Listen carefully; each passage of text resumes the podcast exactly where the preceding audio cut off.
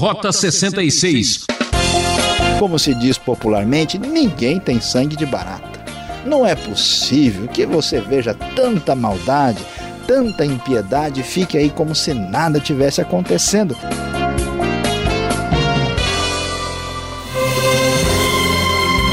É com muita alegria e disposição que anuncio mais um Rota 66. Eu, Beltrão, agradeço a Deus pela audiência carinhosa que temos. O livro de Salmos é a vez aqui em nosso programa de estudo bíblico. E o professor Luiz Saião fará uma exposição dos Salmos 9 e 10 e seu assunto será gratidão e reclamação à perfeita união.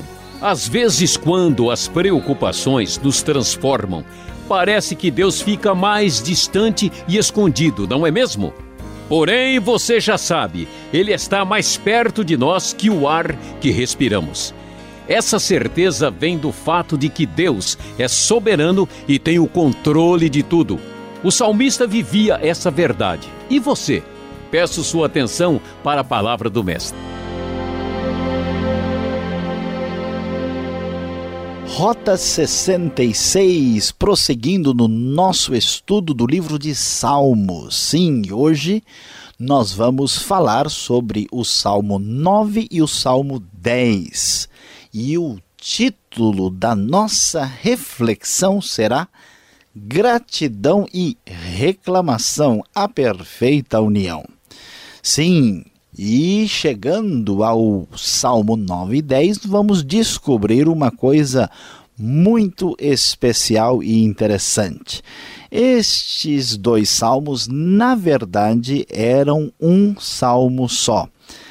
Ah, o que acontece é que esse salmo está organizado na língua original, lá no hebraico, em ordem alfabética, numa espécie de acróstico alfabético, ou seja, é como se cada linha do salmo começasse com A, depois a segunda B, C, D, E, assim por diante, mas na língua hebraica, Aleph, Bet, Gimel, Dalet e assim por diante. Então veja só que trabalho bem feito, artístico, bem organizado existe aqui nesse salmo. Posteriormente, por causa da mudança de assunto, o salmo foi separado. Mas se você pudesse olhar a versão grega, a Septuaginta, os dois salmos estão unidos, como acontece também em algumas versões da Bíblia ah, que estão presentes em português. E então o salmo começa falando sobre gratidão, um salmo davídico, salmo 9 claramente apresentado, o salmo 10 não tem título porque ele é sequência do salmo 9, e então o salmo começa assim com aquela satisfação, alegria, parece um grito de campeão. Ele diz: Senhor, quero dar-te graças de todo o coração e falar de todas as tuas maravilhas. Em ti quero alegrar-me, exultar e cantar louvores ao teu nome, ó Altíssimo. Ele vai a toda velocidade, feliz pelo que Deus fez. Ele está contente pela vitória sobre os seus inimigos. Diz o versículo 6, por exemplo, o inimigo foi totalmente arrasado para sempre, desarraigaste a sua cidade, já não há quem dela se lembre.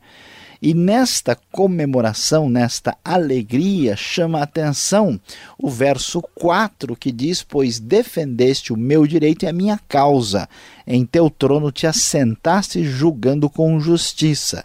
Esse espírito de felicidade leva a compreensão de que Deus é aquele que tem o domínio sobre tudo. Verso 7 diz: O Senhor reina para sempre, estabeleceu o seu trono para julgar. Ele mesmo julga o mundo com justiça, governa os povos com retidão. O Senhor é refúgio para os oprimidos, uma torre segura na hora da adversidade. Os que conhecem o teu nome confiam em ti, pois tu, Senhor, jamais abandonas os que te buscam. Então veja qual é o motivo de tanta alegria, de celebração e gratidão. É o reconhecimento não só de que Deus é poderoso, de que Deus reina, que Ele é o Senhor, mas que Ele tem agido expressando esta justiça e trazendo julgamento sobre a maldade e defendendo especialmente aqueles que não têm condição de se defenderem sozinhos, como é o caso dos oprimidos no versículo de número 9, aqueles que buscam refúgio em Deus no versículo 10, ele não abandona, Deus dá uma espécie de privilégio para aqueles que estão numa situação de necessidade. Por isso, neste nesta ascese, nesse crescimento de felicidade, ele convoca todo mundo, cantem louvores ao Senhor, que reina em Sião, proclame entre as nações os seus feitos. Este salmo mostra que as obras de Deus produzem um conhecimento correto sobre Deus e um, uma proclamação, um anúncio, uma espécie de início de obra missionária, porque a necessidade e a ordem é proclamar entre as nações os seus feitos.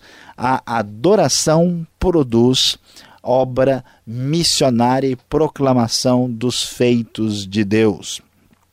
Este Deus que deve ser certamente proclamado, porque ele não ignora o clamor dos oprimidos.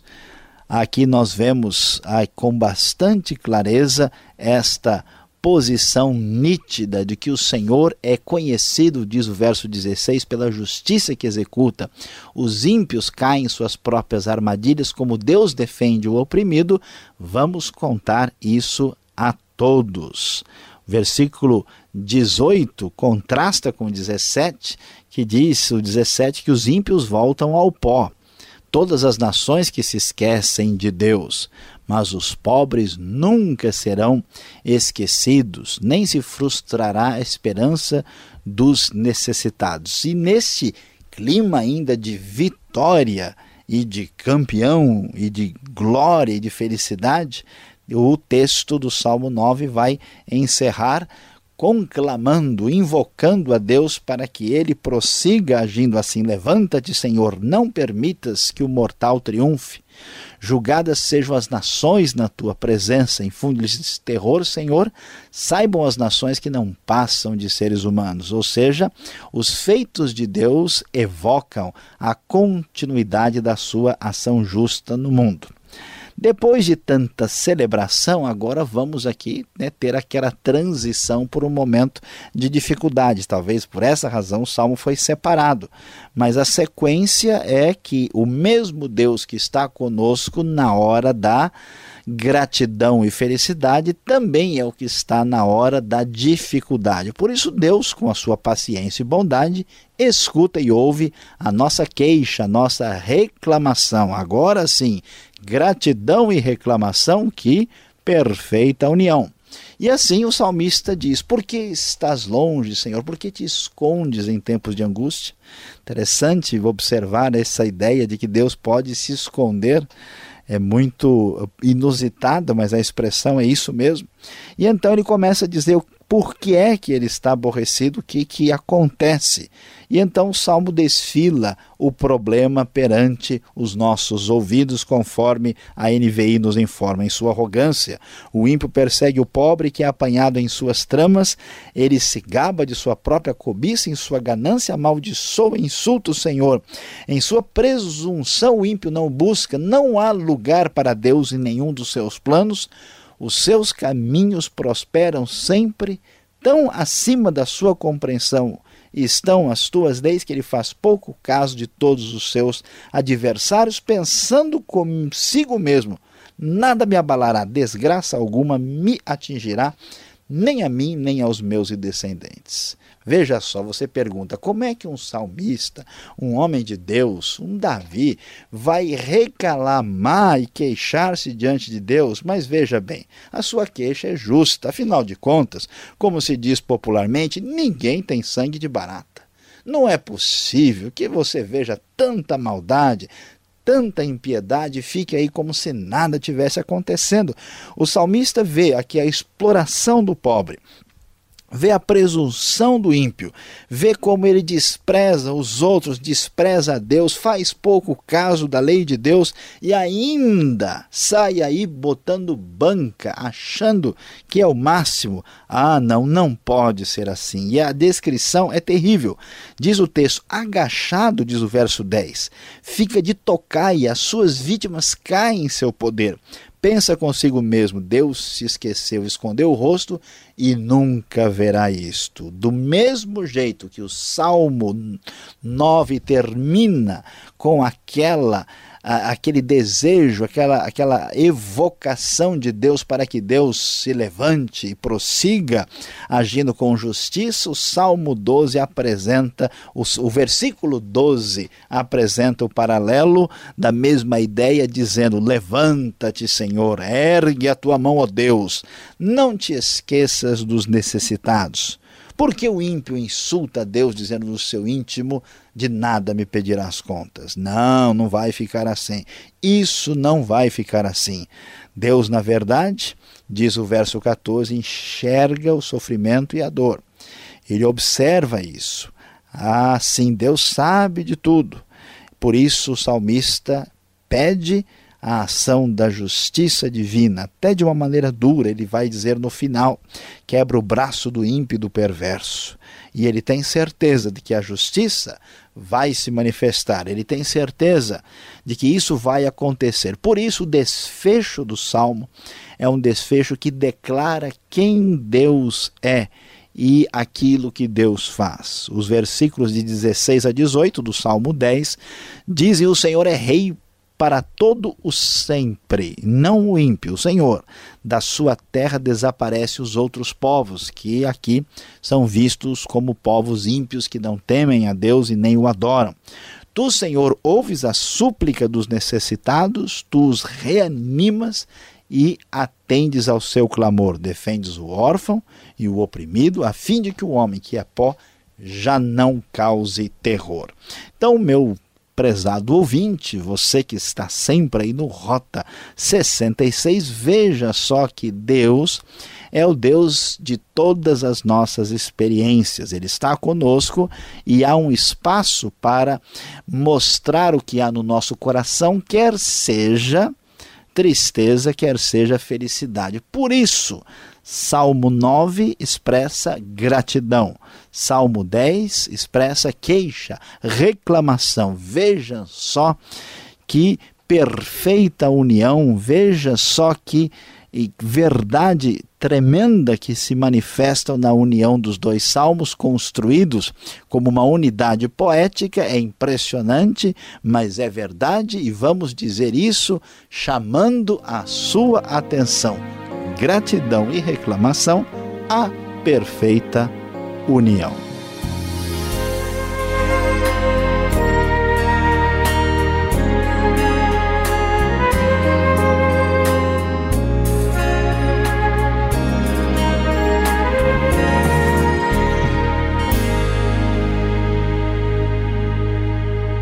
Você sintoniza o programa Rota 66, o caminho para entender o ensino teológico dos 66 livros da Bíblia. O professor Saião está comentando os Salmos 9 e 10 com o tema Gratidão e Reclamação, a Perfeita União. Marque lá nosso endereço, Caixa Postal 18.113, CEP 04626-970 São Paulo, capital. E-mail rota66 arroba transmundial.com.br ou acesse o site transmundial.com.br. Rota 66 tem produção e apresentação de Luiz Saião, redação e participação Alberto Veríssimo. E na locução, Beltrão, seu amigão. Voltamos agora com o professor Saião respondendo perguntas do pastor Veríssimo.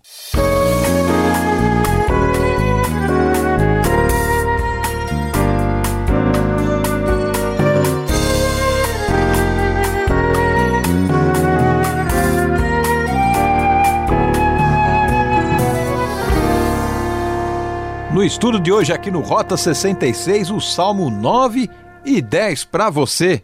Uma mistura de gratidão, reclamação. Professor Luiz Saião, eu estava aqui atento à sua exposição. É, agora, conforme estes salmos, parece que é preciso então passar por sofrimentos, choros, não é? angústias para Deus se importar com a gente.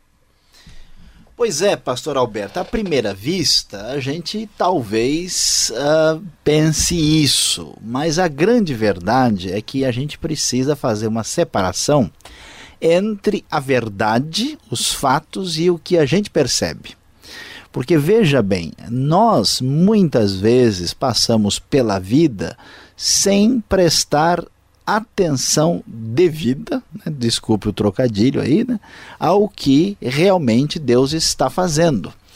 E o que acontece é que Deus está renovando a nossa vida toda manhã, Deus está nos garantindo alimento, Deus está nos dando saúde, Deus está nos abençoando física, espiritualmente, emocionalmente, intelectualmente, a gente nem percebe. Então, de vez em quando, né, Deus dá uma cutucadinha e alguma coisa que parece que está no lugar não está mais, para a gente parar e começar a pensar mais profundamente na vida. Então veja que o salmista reconhece e verbaliza quem Deus é depois de ter passado pelo sofrimento e pelo choro. Agora, isso não significa que Deus se importa menos com a gente e passa a se importar mais depois da experiência. O que muda, na verdade, é a nossa percepção de que Deus faz. É semelhante a um nenê, né? O nenê não tem a mínima ideia do que a sua mãe, do que seu pai fazem em favor dele. Né, depois de um pouco de experiência, de sofrimento, de compreensão e de amadurecimento, é que ele vai entender a realidade. Aí está a verdadeira compreensão desta realidade. Eu não sei se os amigos que estão acompanhando o estudo têm a mesma curiosidade que a minha, mas no verso 14 aqui do Salmo 9, professor Saião nos diga: quem são as filhas de Sião? Olha outro trocadilho aqui porque parece que a NVI apresenta de uma forma diferente, não é mesmo? Pois é, é verdade, né? Não confundir Saião com Sião. Não tem dúvida que as coisas são bem distintas. O que acontece, pastor Alberto, é que a palavra Sião é o nome poético da cidade de Jerusalém. E quando se fala na Bíblia, né, as portas da filha de Sião, filha de Sião para cá, filha de Sião para lá, esta expressão poética é uma referência à cidade de Jerusalém. A NVI traduz filha de Sião por cidade de Sião. Né, para que fique compreendido que filha aqui é uma linguagem metafórica, simbólica, para se referir à cidade. Então, não podemos confundir as coisas com respeito a esta expressão bíblica. Agora, este salmo, principalmente o salmo 10, parece que tem muita gente, muito político, que gostaria de aplicar esse salmo, porque apresenta a Deus como sendo Deus dos pobres, dos oprimidos, dos órfãos, dos necessitados. Deus é de fato Deus dos pobres? Ele não se importa com os nobres? Pois é, a pergunta é exatamente essa. Será que Deus é um Deus dos pobres e não dos nobres, né? Que Deus não se, só se importa com quem não tem cobres, né? Que, que a gente deve entender aqui? Veja, Alberto, é verdade que o ser humano ele é pecador e é mau, não importa se ele é rico ou se ele é pobre. Ele tem a mesma capacidade de pecar e de fazer aquilo que desagrada a Deus. O grande problema está naquilo que a gente chama do, do potencial das nossas mãos. Né? Se eu tenho pouca coisa nas mãos, a quantidade de mal que eu faço é pequena. Né? Agora, se eu tenho muita coisa, muitos recursos, aí a minha quantidade de maldade é maior. Então, um índio no interior né, da selva, ele joga uma flecha, né? O aviador americano joga uma bomba atômica. Então, quem né, tem na mão né, joga aquilo que pode. Né? Quando se está na guerra, a gente joga o que está próximo da gente. Então, a, a ideia não é de modo nenhum que um é pior que o outro. Tanto que é verdade que o próprio salmista Davi, o rei, vai dizer que ele é pobre. Como é que ele se sente pobre e necessitado? Apesar de ser verdade que quem tem mais poder na mão acaba explorando aquele que não tem poder, faz mais maldade, e a crítica do Salmo está aqui, ele entende, o livro de Salmos entende que o pobre é aquela pessoa que entende que a sua segurança está em Deus e que depende de Deus. Há muito pobre com atitude de ímpio e há pessoas que não são pobres, mas que entende, entendem que a sua a esperança está em Deus e depende de Deus. Então, não é fato que Deus escolheu somente o pobre e ponto final. Se fosse assim, seria um perigo subir na vida, porque a gente iria perder Deus né, da nossa dimensão. E não é bem o que o texto ensina. Ele condena a exploração, ele critica a maldade dos poderosos, mas ele não diz que a pobreza em si mesma é uma grande virtude. Tá certo. Agora, uma outra coisa que eu quero que o texto nos ensine é o verso 17 do salmo anterior, o 9. Diz que os ímpios irão para o inferno, serão lançados para o inferno. Veja só. Mas outro dia mesmo aqui você falou que inferno não aparece no Antigo Testamento. Como se explica então isso? Pois é, aí é uma questão da maneira como a palavra foi traduzida, porque o sentido exato dessa palavra não é inferno. O texto hebraico tem a palavra Sheol. O Sheol era o que a gente chamava de mundo dos mortos. É o lugar para onde todas as pessoas vão depois da morte no Antigo Testamento. Então, o que, que o texto está dizendo é o seguinte: que os maus vão ser lançados no Sheol. Ou seja, até o verbo no, na NVI é entendido de maneira diferente, diz: voltem os ímpios ao pó. Significa o seguinte: que Deus está tratando de trazer julgamento sobre os ímpios e as nações ímpias, e ele diz o seguinte: vocês vão para o Sheol, ou seja, vocês vão morrer. Né? A ideia não é de inferno, o problema é que inferno é entendido no Novo Testamento como julgamento final, e quando foi traduzido aqui, foi traduzido com outra intenção. Mas o significado não é de inferno igual a lago de fogo, a sofrimento. Por isso, o que o Salmo está dizendo é apenas que os ímpios vão morrer como sinal do juízo divino e não está discutindo condenação eterna. Então entendemos que aqui o assunto também é, continua em coerência com o que nós dissemos anteriormente. É, parece que o salmista aqui, principalmente uh, na segunda metade do Salmo 10, ele está meio bravo aqui, meio preocupado com esse tipo de gente que ele quer que seja lançado aí neste mundo aí dos mortos, né? Será que não há um certo exagero da parte dele? Existe gente assim tão ruim como ele descreve aqui no verso 7, no verso 8 em diante? Pois é, pastor Alberto, olha só que coisa, né? Durante um bom tempo o ser humano entendeu que o que acontece com a gente tem origem na sociedade, tem origem nos outros, né? E o que a gente vai descobrir na Bíblia é uma exposição clara e transparente absoluta da maldade humana. Nós duvidávamos disso. Hoje nós estamos vendo problemas na sociedade que deixam o salmista aí achando que o pessoal ainda é bem melhor, né? Quanta crueldade, quanto absurdo, quanto crime.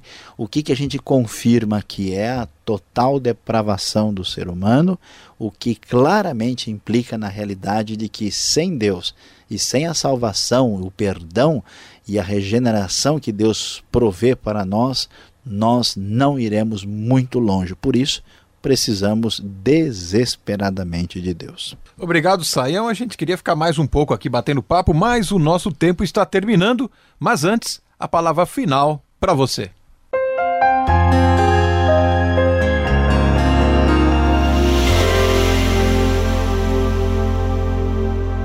Hoje no Rota 66 você acompanhou conosco o Salmo 9 e 10. Sim, o nosso assunto que chamou a sua atenção foi gratidão e reclamação à perfeita união. E que grande lição surge da nossa reflexão nessa bela composição que ouvimos aqui. A grande verdade é que Deus abençoa os necessitados. Como é difícil passar por uma circunstância complicada na vida.